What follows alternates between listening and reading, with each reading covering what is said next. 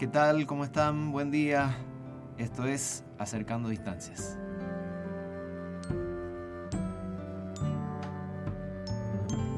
Bueno, ¿cómo estamos? Marilyn, ¿cómo estamos? Buen día. Alfredo Cisterna quien les habla, Marilyn Martín acompañándonos. Enseguida se suma María Rosa con nosotros. Programa de Baité después de un pequeño receso que hemos tenido, volviendo a encontrarnos para tratar temas de importancia de educación junto a ustedes. Así que bueno, Marilyn, bienvenida, ¿cómo has estado? Bien, bien, muy bien. Eh, pensando también y diseñando el programa para poder eh, darle continuidad con la intención de llegar a, docentes, a familias, acercando distancias con la voz de profesionales reconocidos en el ámbito de la educación. Sí, sí, es nuestra intención seguir con esto en lo que resta del año. Eh, acompañando a la audiencia, la audiencia que nos acompaña a nosotros, así que eh, estaremos eh, teniendo invitados de, alta relevancia sobre los temas de educación y que la verdad que nos hace muy bien para poder trabajar. Y pensaba lo importante, cada vez vamos teniendo mayor conciencia de la importancia del trabajo en red, ¿no?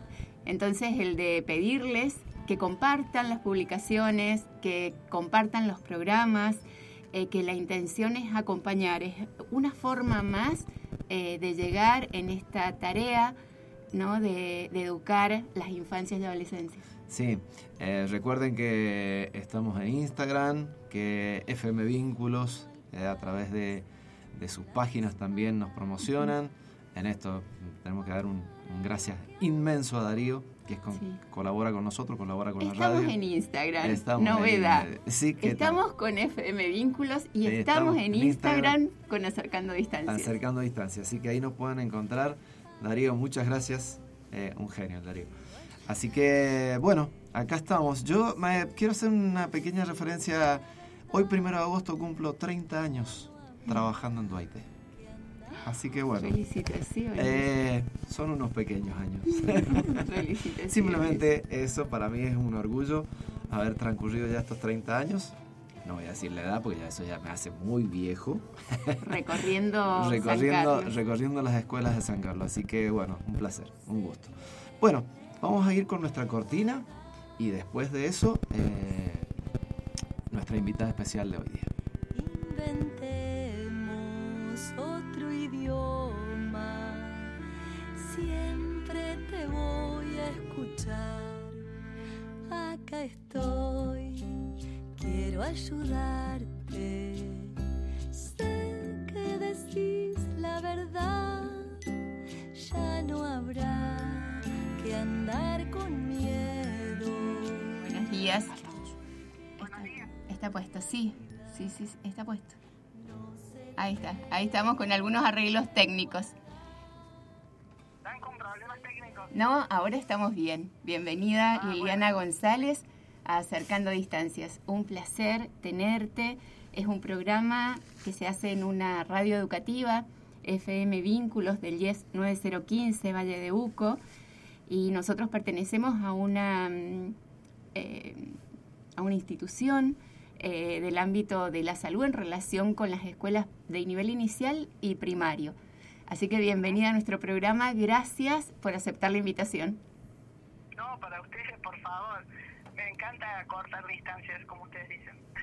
¿Qué tal Liliana? Buen día, soy Alfredo, soy trabajador social y bueno, con Marilyn eh, y María Rosa que se va a sumar en un ratito, hacemos este programa. La institución donde nosotros trabajamos se llama DOAIT, eh, es una sigla, y trabajamos, como te decía Marilyn, hace muchos años con eh, escuelas primarias y nivel inicial. Así que bueno, también bienvenida y gracias por aceptar esta invitación. Estamos... ¿Geográficamente dónde estamos? Nosotros estamos en el Valle Uco, vos conocés Mendoza, ¿verdad? Sí, sí, sí. Eh, nosotros estamos en el departamento de San Carlos, en el Valle de Uco, a 100 kilómetros de Ciudad Capital, en un pueblo, la, la, radio está ubicada en un pueblo que se llama La Consulta, es parte del departamento de San Carlos.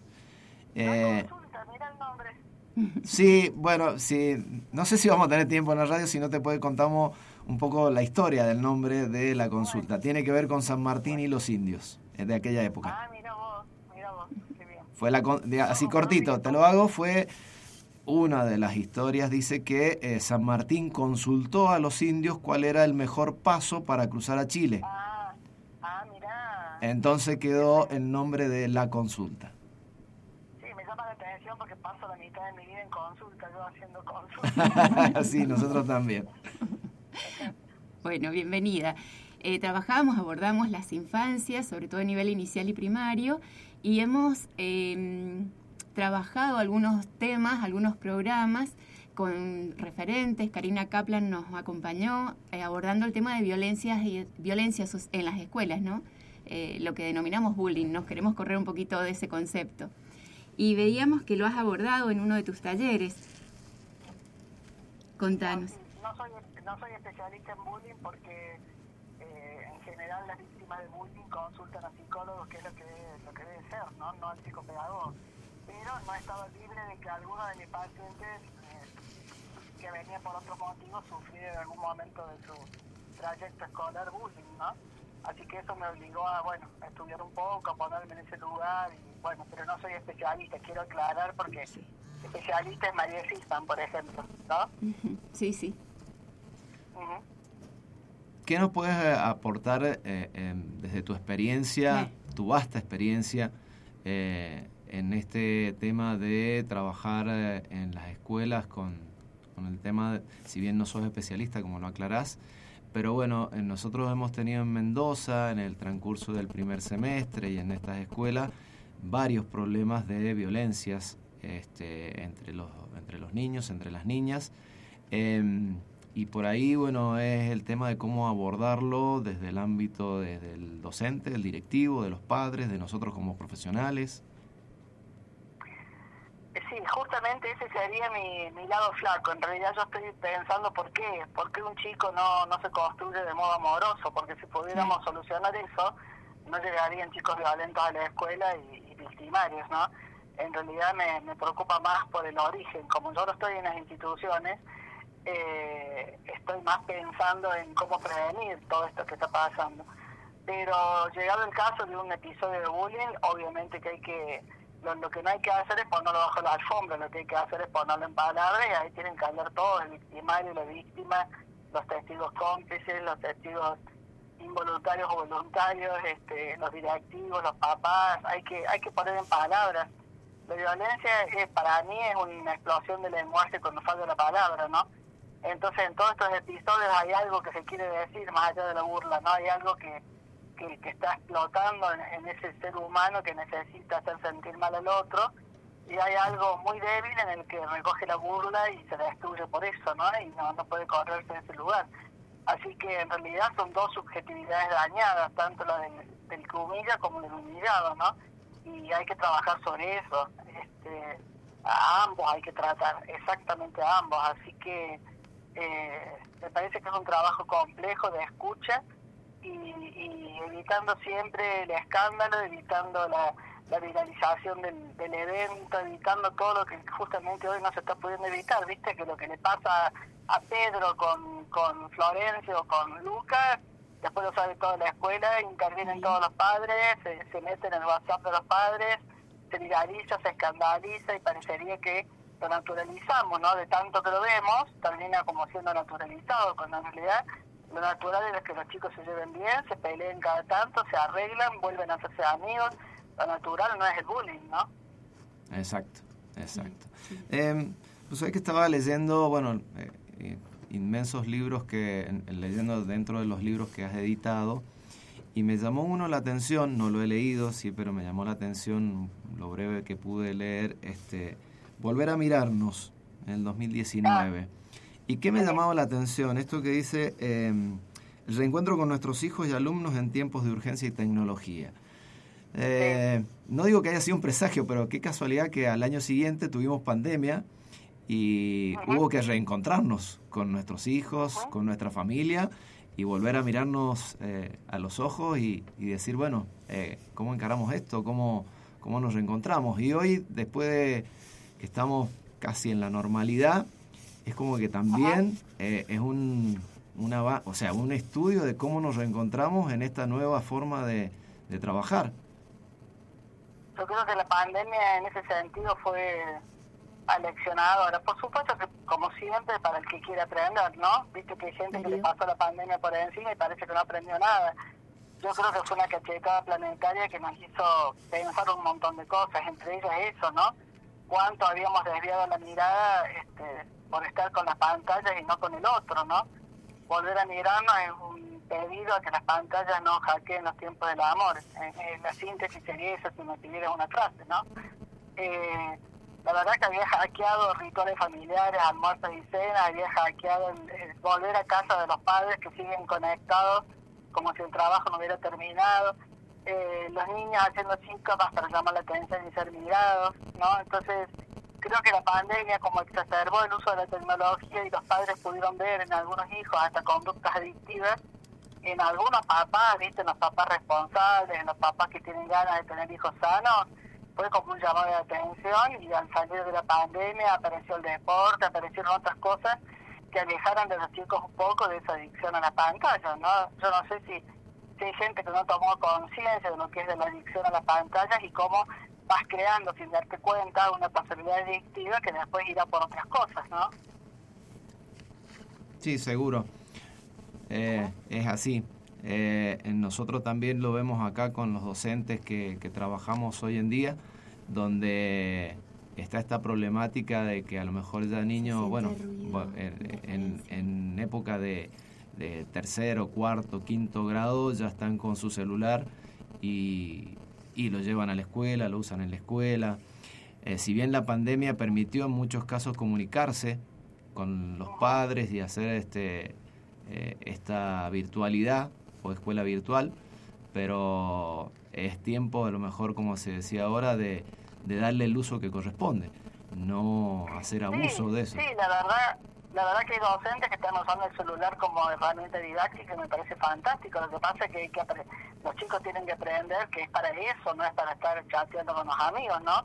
Y me parece que es un buen aprendizaje, me parece que así como podés llevar la calculadora, podés llevar el, celular y, y didácticamente ser usado pero se me ocurre que es bastante difícil por estas conductas adictivas de los chicos, ¿no? Le das eso en la mano y no sé si pueden entrar y salir. Lo ideal es que puedan entrar y salir, que lo usen como un recurso, como cuando van a la biblioteca o cuando van al laboratorio a hacer un experimento, ¿no? Que sea un momento del día donde el celular se usa con fines de investigación, de construcción, de lo que sea. Pero se me ocurre que a los maestros, a los docentes se les tiene que estar haciendo muy difícil porque hay muchos chicos que una vez que lo agarran no lo pueden dejar, ¿no? Eh, sí, tenemos ganas de, hablar tantos temas con vos, Liliana, que te has convertido en una gran referente en educación. Eh, veía que has publicado una nota al empezar las clases, el retorno a las clases, con la mirada en la segunda mitad del año. Sí, contanos. Sí, sí, sí, sí. No, porque la segunda mitad del año eh, lo, que yo quería trabajar era un mito, este, un mito que está en el imaginario social y dice después de las vacaciones de julio los chicos se ponen las pilas y empiezan a aprender. Y yo digo que eso sucede en algunos, no en todos, no en la ley general, porque las pilas son el deseo. Y no todos, este, el deseo se prende o se apaga así por, por cuestiones de almanaque, digamos, ¿no? Pero lo que sí suele pasar, sobre todo a nivel secundario, que cuando ven que se están llevando 11 materias y que el verano se les va a complicar a nivel de vacaciones, empiezan a estudiar un poco más. Esos son los, los vaguitas, entre comillas, yo no creo en el concepto de vaguedad, ¿no? Pero bueno, lo, decimos así porque así se les llama. Pero eh, eso suele pasar. Pero el que no venía aprendiendo, el que nunca le interesó, o el que se le apagó el deseo de aprender, o el que nunca se le encendió por distintos motivos históricos y subjetivos, este, seguirá así la otra mitad del año, ¿no? Y las 11 materias seguirán ahí. Y entonces, primero hay que borrarse ese mito porque te pone como en una situación de espera cómoda, ¿no? Después de las vacaciones de julio empiezan a estudiar y bueno, y, no siempre es así. Y me parece que, que es hora de que, no sé, este, esta segunda etapa eh, se le ayude a los que de verdad tienen dificultades de aprendizaje. Muchos chicos tienen dificultades de aprendizaje eh, desde el primario la arrastran, papados con maestras particulares o con manos maternas, ¿no? Eh, pero en algún momento eso termina, en algún momento no podés seguir subiendo la montaña con tantas piedras en la mochila, en algún momento el aparato psíquico dice basta, ¿no? Pues estoy hablando de los chicos con problemas de aprendizaje que no han sido atendidos. Y, que la maestra particular ayuda, la maestra ayuda, el papá ayuda, y así va pasando, pero llega un momento que ya no puede más, ¿no? Y entonces hay que estar muy atento en la segunda mitad del año, ¿no? Porque, y yo creo que la pandemia también ayudó, ayudó porque los padres se pusieron a hacer las cosas con los chicos, las tareas, y ahí se dieron cuenta que a veces no es que sean vagos, sino que no pueden, que tienen de verdad dificultades para aprender. Y eso fue muy rico, ¿no? Yo tenía padres en consulta que lo único que miraban era el resultado de las pruebas y las libretas, pero nunca se habían sentado a hacer matemáticas, lengua, ciencia con sus hijos. Y bueno, y muchísimos me llamaron para decirme, bueno, al final Liliana tenía razón, no puede, no es que no quiera, ¿no? Entonces me parece que esta segunda mitad del año, este, de verdad, eh, lo que debería, así como te digo que hay que dejar caer el mito de que las pilas se prenden solas, también hay que salir del error, que es un error muy común, que en la segunda mitad del año aparecen las amenazas, las presiones, ¿no? Eh, no va a venir ningún amigo tuyo hasta que apruebe las materias, no te vas a ir de vacaciones con nosotros, nosotros no vamos a ir al mar y vos te vas a quedar con tu abuela, ¿no? Eh, acá no entra nadie, te saco el celular, te saco la play, te saco todo. Entonces la segunda mitad del año se transforma en una tortura y la verdad que los psicopedagogos somos los especialistas en, en intentar por lo menos es el sueño y el objetivo de nuestra carrera, que se pueda aprender con placer, no, no, no bajo tortura, ¿viste? Bajo presión y bajo tortura es casi una domesticación, no es educación. Entonces es el, es el error de la segunda mitad del año, ¿no? Aparecen las amenazas, las presiones, y claro, el chico por miedo a lo mejor estudia un poco más, pero no es la intención que los chicos estudien por miedo o, no, o por perderse un hotel en el verano, ¿no? Eh, lo importante es que el chico ame el conocimiento y, sienta lo importante que es crecer desde adentro, ¿no? En esta época de la imagen, donde parecería que lo importante es ser lindo, flaco, bonito, subir las fotos y que todo el mundo te vea y te ponga like, de pronto la escuela te está proponiendo crecer por dentro, ¿no? Aprender, conquistar cosas, preguntarte cosas interesantes, buscar las respuestas no sé, eh, quizás lo mío sea muy idealista, pero bueno, mi trabajo pasa por ahí. Seguro. ¿Y qué sugerencia podemos llevar a, las familias, a los docentes, eh, donde esta problemática se da y que, y que abunda, ¿no? Que yo le diría a los padres que no dejen en la escuela sola. Yo creo que ha habido una, una depositación en la escuela de todas las falencias de lo social, ¿no? Todo lo que lo social no hacía, incluye la familia ahí, por supuesto, en primer lugar, lo tenía que hacer la escuela, ¿no? Entonces de pronto la escuela tenía que hablar de educación sexual, educación alimentaria, educación vial, ecología, todo, ¿no? Participación, ciudadanía, o sea, es como que todas las disfunciones de la sociedad las tiene que solucionar la escuela y la escuela está diciendo no puedo más. Se nota que no puede. Y se nota que, que sus paredes se han fragilizado este, siempre digo que si yo tuviera que dibujar, yo soy muy malo dibujando, siempre para mí dibujar una escuela y dibujar una casa más grande con una bandera, no me salió otra cosa, ¿no?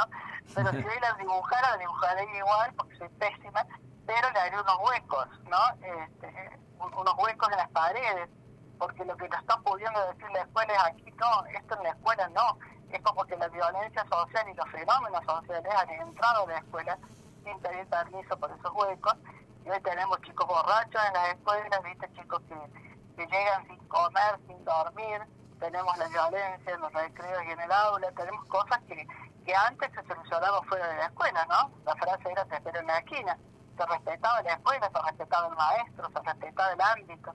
Y bueno, hoy no, todo sucede dentro de la escuela como si la escuela no, no pudiera estar eh, o no tuviera esos muros fuertes que debería tener para hacer un espacio distinto, ¿no?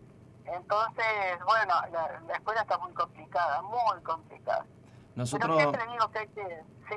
Perdón, Liliana, nosotros por ahí en otros programas hemos hablado de que como que la escuela es la caja de resonancia de los problemas sociales. Social. Sí, sí, es que es así, es lo que estoy diciendo, no todo lo social dentro de la escuela. Eh, ¿Cuándo, cuándo iba a ir? ¿Cuándo en la época nuestra o cuando no sé qué edad tienen ustedes? Yo estoy hablando del, del siglo pasado, pero no, no, sé, no, no había, nunca en mis 14 años de escuela entró alguien borracho al aula, nunca, jamás, ¿no? No era, en la escuela era otro lugar. Si, si te habías pasado con el alcohol, se faltaba y los padres te hacían faltar porque decían, te decían así en la escuela no vas, ¿no? Así como no vas con piojo, no vas con alcohol, ¿no? Exacto. Entonces, Exacto. ¿qué está pasando con la familia? Viste que usa la escuela como depósito y que vayan como vayan y no están mandando alumnos en este caso, ¿no? Están mandando chicos que lo que necesitaban era salir de la mensaje y dormir. Y ese no es el lugar de la escuela. Entonces, yo creo que lo que tenemos que hacer es volver a la alianza familia-escuela. La familia tiene que educar para que la escuela pueda enseñar, ¿no? Si la familia no educa, la escuela se le va a hacer imposible. Tenemos un proceso largo, me parece. No sé qué pensar al respecto. Largo. Muy largo que tiene que empezar en nivel inicial, tiene que pensar en salita de tres o de dos, no sé cómo tienen ustedes donde el maestro de, de nivel, de, esa salita chiquita, eh, tiene que pararse frente a los padres en un taller que para mí el primer taller con padres tendría que ser obligatorio, aunque la palabra obligatoria viste es horrible y me hace acordar a distintos momentos que no quisiera repetir, pero me parece que el primero debería ser obligatorio para que vayan todos y hacer un taller inmenso, hermoso, eh, picante, viste, sorpresivo, pero bueno, donde con actividades donde al final el balance sea no me dejen sola, ¿no? Porque lo que pasa en casa pasa en la escuela duplicado por 30, ¿no? Replicado mejor por 30. Se visibiliza en la escuela. ¿Cómo? Se visibiliza en la escuela. Y claro, pero por 30, ¿no? Entonces los padres dicen, póngale límites que yo no puedo, salite de 3. y si usted no puede con uno, ¿cómo hago con 30, no? Entonces, me parece que el taller con padres es una de las salidas o de las estrategias que no sé por qué no se está haciendo yo sé que son dos horas al mes, que nadie se las va a pagar al docente, pero ahora yo lo hice, fui tallerista y fui mamá tallerista en la adolescencia de mi hijo y yo lo agradezco un montón. Fue un espacio para pensar, fue cortar con la locura de la hiperproductividad y el hiperempleo y durante dos horas pensar en tus hijos, pensar en la crianza. Creo que es un espacio que si no lo da la escuela no lo da nadie. No estoy hablando de escuela para padres, en la cual no creo, ¿eh? estoy hablando de talleres, ¿no? Donde todos hablen, donde circule la palabra, donde se busquen estrategias en común. Me parece que si la escuela no les da ese lugar a los padres, seguirá el WhatsApp explotando y en algunos momentos boicoteando la función docente, ¿no? Y trabajando en conjunto, ¿no? Donde no hay enemigos. Exactamente. Sí, el, trabajo que tendríamos que ver bien eh, sería cómo convocar a esos talleres, porque la experiencia que tenemos nosotros por ahí está bueno una palabra que vos dijiste que tendría que ser sorpresa. Eh, porque cuando, cuando los hemos citado, normalmente a lo mejor de 30 asisten 10 y qué es lo que te dice el docente, sí, bueno, vinieron los 10 padres cuyos hijos no tienen mayores problemas. No, yo creo que para que eso no pase, eso me lo han dicho siempre. Yo, yo, he, estado, yo he sido capacitadora ¿no? de talleres con padres en el durante varios años y siempre parece lo mismo que me decimos, o vienen siempre los mismos, o vienen justo los que no necesitan. Eh, para que el taller con padre funcione, tiene que ser parte del proyecto pedagógico de la escuela. Entonces, cuando el padre va a inscribir a la escuela, tiene que saber que va a haber nueve talleres anuales, no uno por mes, por ejemplo, eh, que el primero va a ser obligatorio. Tiene que saberlo, ¿entendés? Tiene que ser parte del proyecto. Entonces, vos elegís una escuela donde sabes que va a haber un taller mensual donde sabes que la palabra de los padres va a ser escuchada. Mira, la escuela donde iban mis hijos no solamente teníamos un taller al mes, el primer viernes de cada mes de 9 a, a 11 de la noche, sino que además teníamos un lugar en el libreto, teníamos, decía, opinión, eh, para la, la nota del 12